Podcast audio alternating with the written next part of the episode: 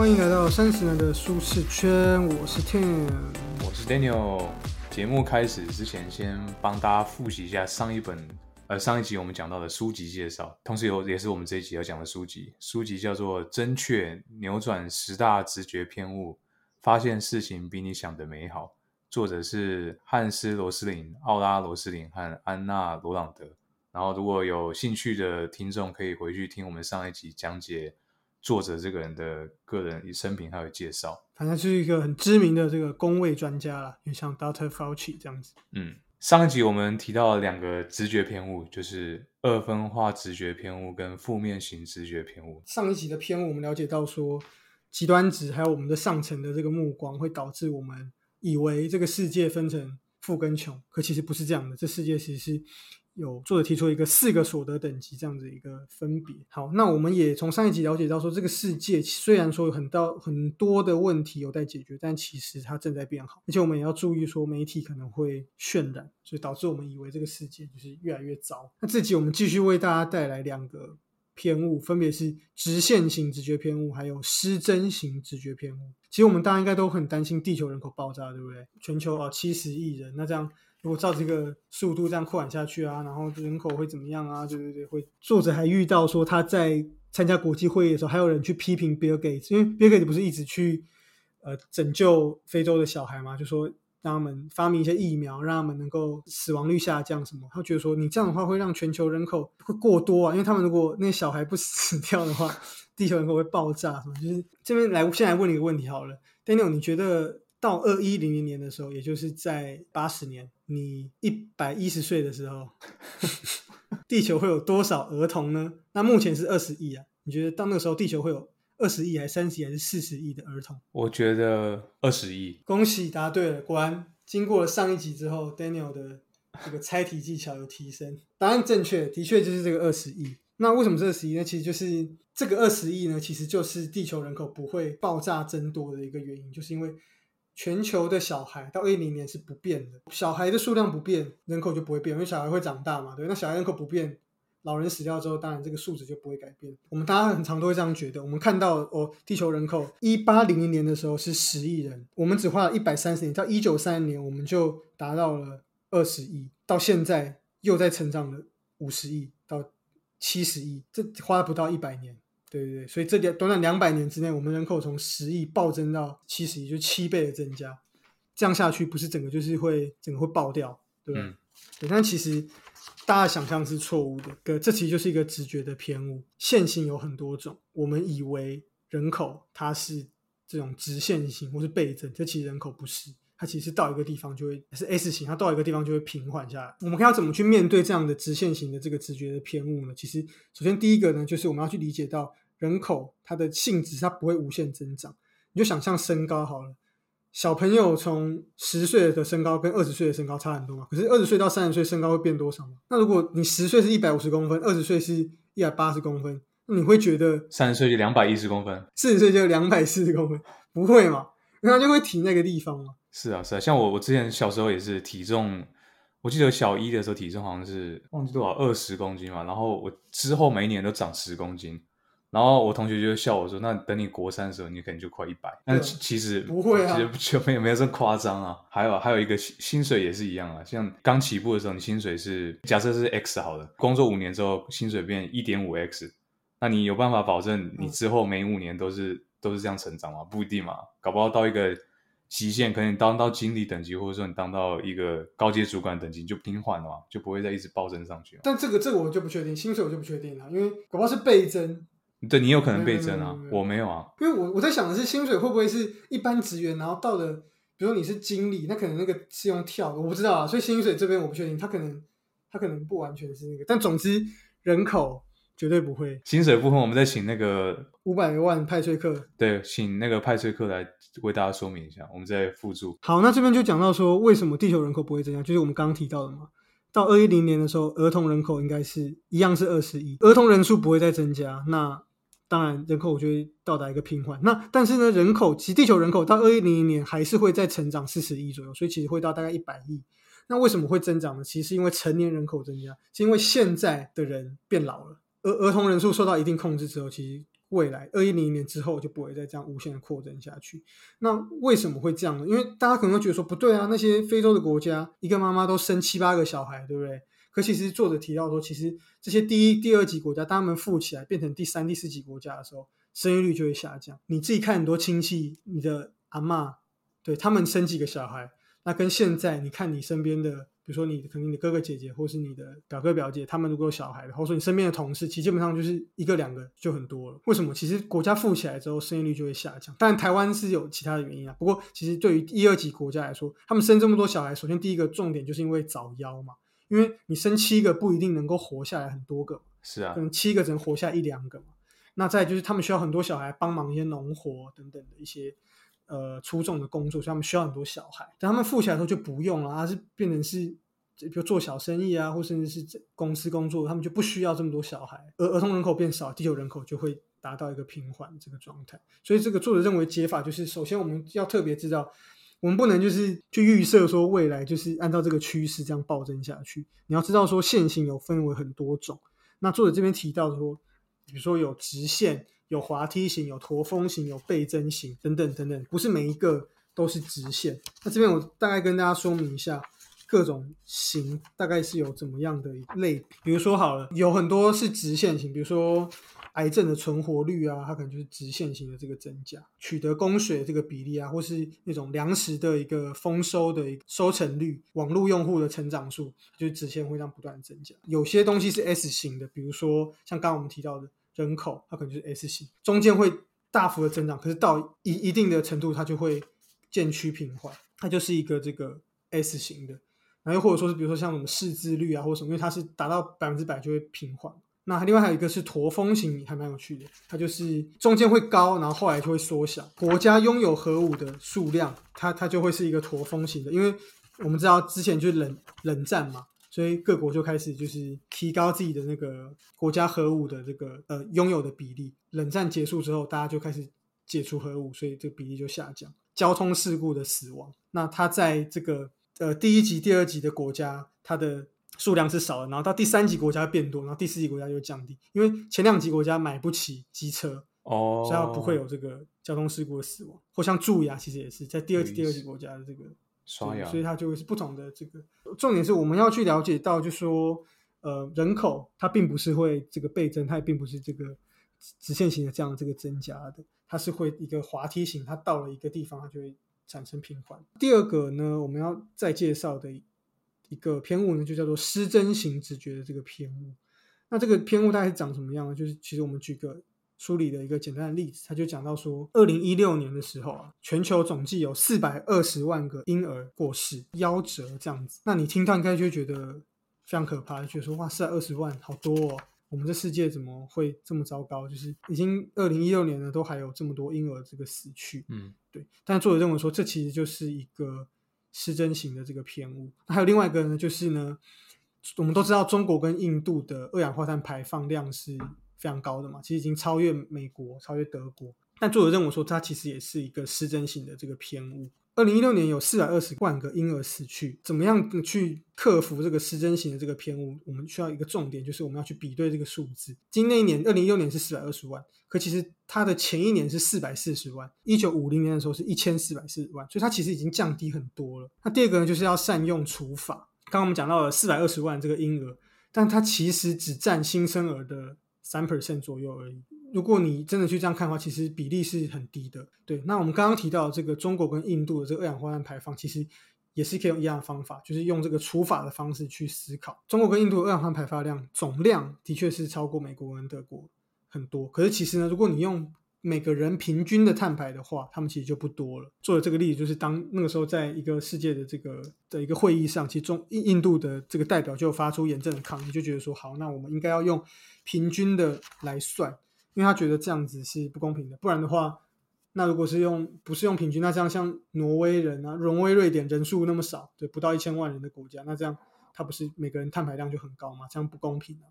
对他觉得应该是要用人均的方式来算。其实我还有两个例子可以讲，一个是作者他讲到，他说这个大家听起来会觉得很无理取闹，就是说哦，我现在要下一个定论，中国的肥胖问题比美国严重，为什么？因为中国人口的总重量超过美国人口的总重量。听起来是很荒谬。那我们把美国换成台湾好了，这样就中国肥胖问题比台湾严重很多，因为中国人口的总重量是台湾的不知道有几百倍。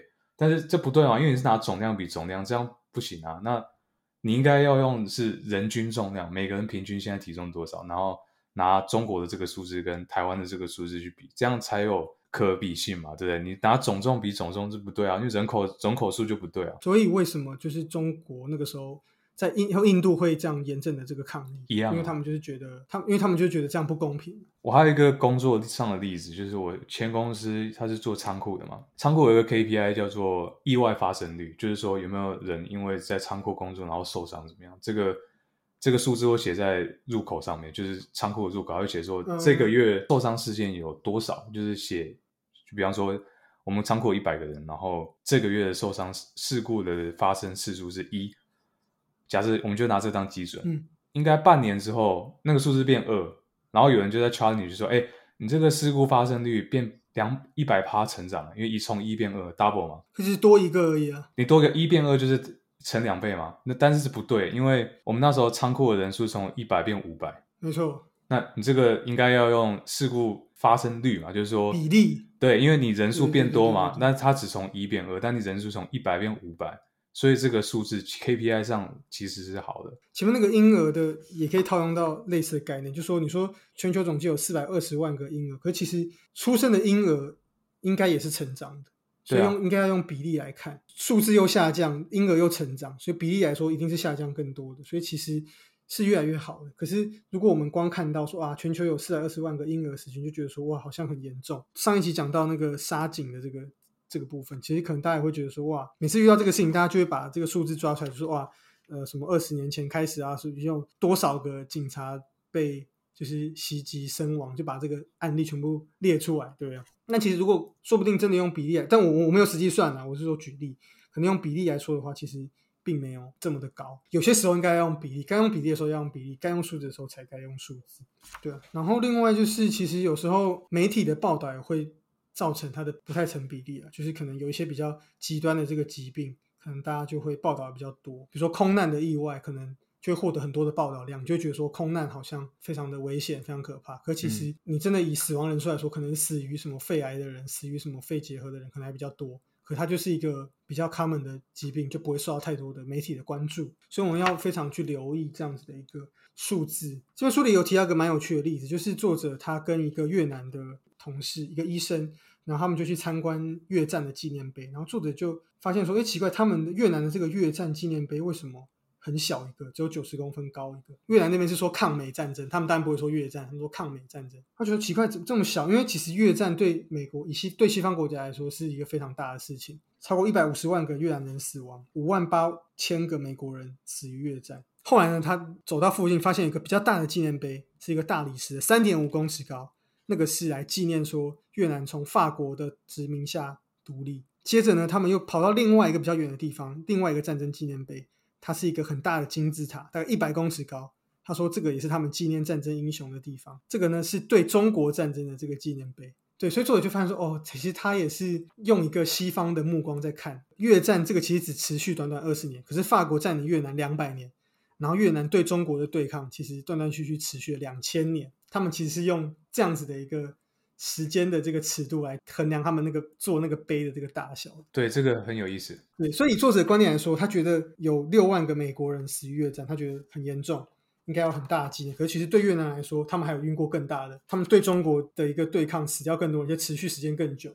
所以他们有更多人需要纪念，所以对他们来说，这个比例来说的话，越战这个比例根本就不成比例，根本就不是一个很重要的战争。另外就是，我觉得这一点呢，失真型这个也可以用在工作上，是一个小窍门。比如说，可能你在报告一些，你在做报告的时候，可能诶有时候可以善用数字，有时候可以善用比例。你用比例可能会感觉比较好的时候，你就用比例哦，什么达成率七十 percent，但其实可能数字不多。对，数字可能可能其实是数字不高，但是可能你用这个比例来说，就觉得哎，好像还不错。可能可是如果你写出来哦，可只有五百万，可能就哎，好像没有很多。可是你用比例来看，也也许就很多。哦，这可以，我我我我我公司也有用到过，就是假设这个 quarter 我们有两个客户签合约，下一个 quarter 有四个，然后我们就会说成长率一百 percent，一百 percent 就很吓人，对啊，你就不要说多两个客户，好像还好才多两个，但是成长率是 double，所以但如果有时候说不定是用数字比较好的时候，对嗯嗯可能嗯业绩只有多三 percent，可他可能这个这个 case 可能是五百万、一千万的案子，就是说哦，这个这个这个案子的数量，这个金额达到一千万，可其实只有业绩贡献只有三 percent、五 percent 而已。对，这时候你也可能用数字就觉得，嗯，好像还蛮多的，所以这也蛮有趣，这大家也可以对啊，反向操作这个对直觉偏误误导别人，自己不要被误导，但要可以拿来误导别人。不是误导，这是修饰，好不好？那 误导演太负面。数字说话，数字说话，这种数据的这种失真，很常在政治上被拿来使用。常看一些经济部报告，或看一些，就真的很常被拿来使用。台湾的什么经济什么呃 GDP 又成长多少？可问题是它的增长不一定是增长在你的产业，不一定是增长在你身上啊。是啊，是啊，应该说滥用嘛，拿来很多操作的空间啊。所以这集我们讲了两个，第一个是直线型直觉偏误，第二个是失真型直觉偏误，就大家可以再多注意一下。直线型就是其实以为人地球人口会爆炸，可其实不会，它其实到一个地方就会产生一个逐渐变平缓，因为一二级国家等他们富有起来的时候就不会再生这么多了。另外一个是失真型直觉偏误，就说其实当我们看到一些比较恐怖的数字的时候啊，有四百万个婴儿死掉，或是呃死于什么疾病的人有多少的时候，其实我们要注意一下，那那个比例是多少？这边我突然想到一个，就说像我记得之前也有说，呃，性侵的个案例其实是逐年变高的。可是为什么会是这样呢？其实是因为通报率变高了。过去其实很多的这个被性侵，他可能不敢讲，就是说很丢脸，然后很女生也会觉得说被性侵是很一个侮辱，他就会或者家人就觉得说啊不要讲，就不敢报案。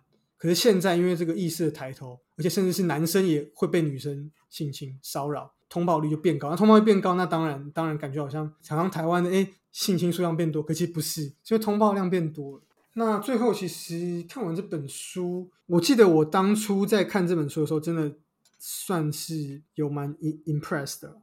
对，就是当下我看就说，哇，真的就是原来有我有这么多的思考上的这个偏误需要被调整。